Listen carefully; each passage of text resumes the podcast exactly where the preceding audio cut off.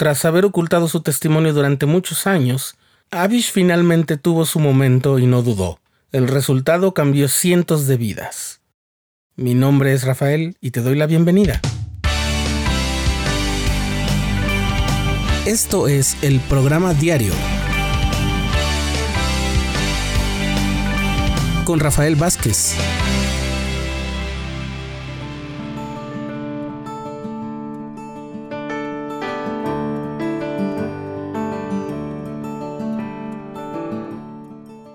Aunque la primera vez que sabemos de Abish es durante la visita de Amón, el hijo nefita del rey Mosía, al pueblo Lamanita en la tierra de Ismael, su historia comienza mucho antes de esto.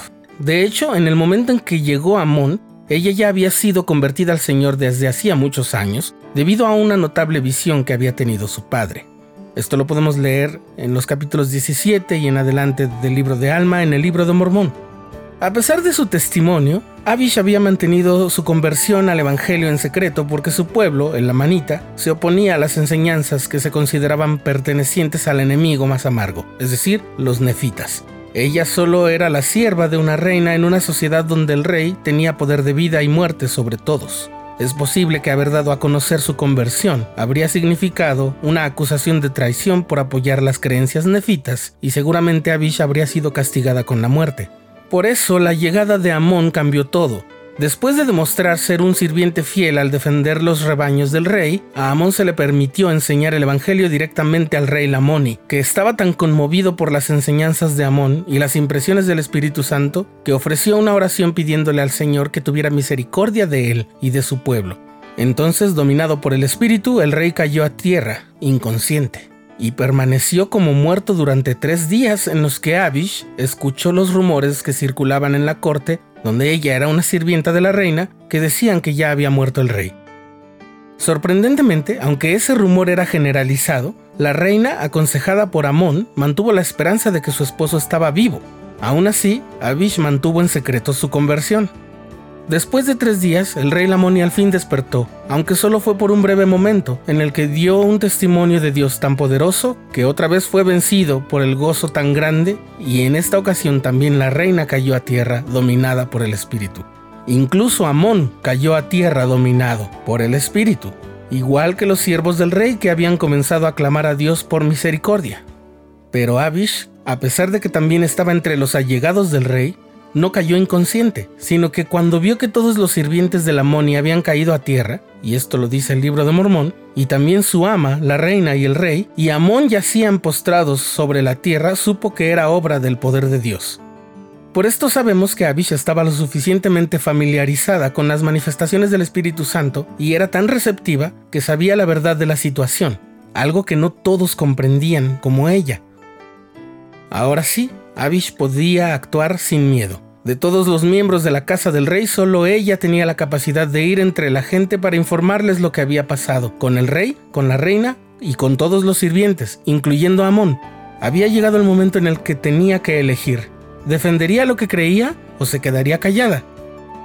Tomando un valor que seguramente vino a través del espíritu, ella corrió de casa en casa dando a conocer a la gente lo que había ocurrido. Ella esperaba que al contemplar la escena, la gente también creería en el poder de Dios.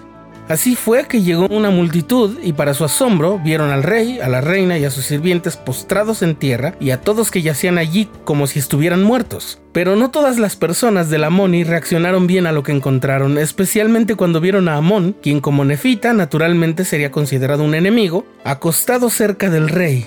Algunos de ellos asumieron que una maldición había golpeado al rey y a su familia por el hecho de que la Moni había dejado que un nefita entrara en su tierra. Otros creían que la maldición había llegado porque la Moni había matado hacía tiempo a sus sirvientes por no evitar que sus rebaños fueran dispersados por los ladrones en las aguas de Cebús.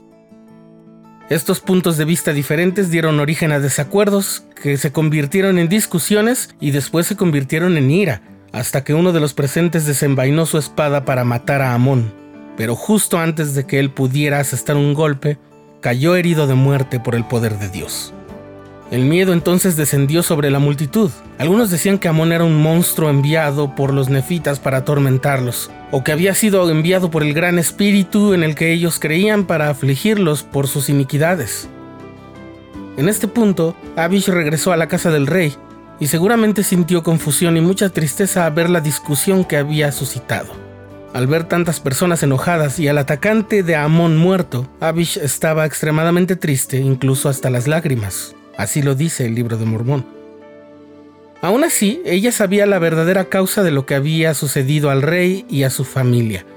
Podía haberse escondido para evitar la lucha, y eso habría sido muy fácil, pero ella había elegido actuar.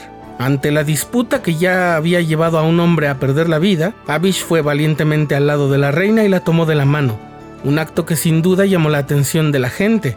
Ante este toque de Abish, la reina se puso de pie, juntó las manos, se llenó de alegría y pronunció muchas palabras que no se entendieron. Entonces la reina tocó la mano de su rey, quien se puso de pie y viendo la disputa entre su pueblo salió y les enseñó las palabras que había escuchado de boca de Amón. No todos querían escuchar el testimonio firme de la Moni a pesar de la presencia tangible del Espíritu y los muchos testimonios fervientes que se dieron ese día. Había muchos entre ellos que no escuchaban las palabras de la Moni, muchos de ellos se fueron de ahí. Aún así muchos otros sí abrieron sus corazones y escucharon al rey Lamoni y a la reina, nutriendo una semilla que Abish había plantado recientemente. Todos los que oyeron sus palabras creyeron y se convirtieron al Señor. Cuando Amón y los sirvientes del rey se levantaron, ellos también comenzaron a predicar, y muchos creyeron en sus palabras, y todos los que creyeron fueron bautizados y se convirtieron en un pueblo justo, y establecieron una iglesia entre ellos. No leemos nada más sobre Abish a partir de este momento, pero su papel de una sola voz junto con la obra misional de Amón, desempeñaron un papel fundamental en la vida de miles de lamanitas, que fueron traídos al conocimiento del Señor. Aunque ella vivía en una sociedad represiva, Abish disfrutaba de la bendición del Espíritu Santo en su vida privada. Ella podría haber retenido su fe en un ambiente de tal hostilidad. Solo cuando Amón, un nefita, entró en su tierra, finalmente pudo actuar según lo que sabía y lo que le habían enseñado, y como consecuencia se convirtió en un testigo inolvidable. Si nos preparamos, como Abish nos convertiremos en verdaderos siervos del Señor, listos para aceptar la carga divina cuando nos llame a ser sus testigos.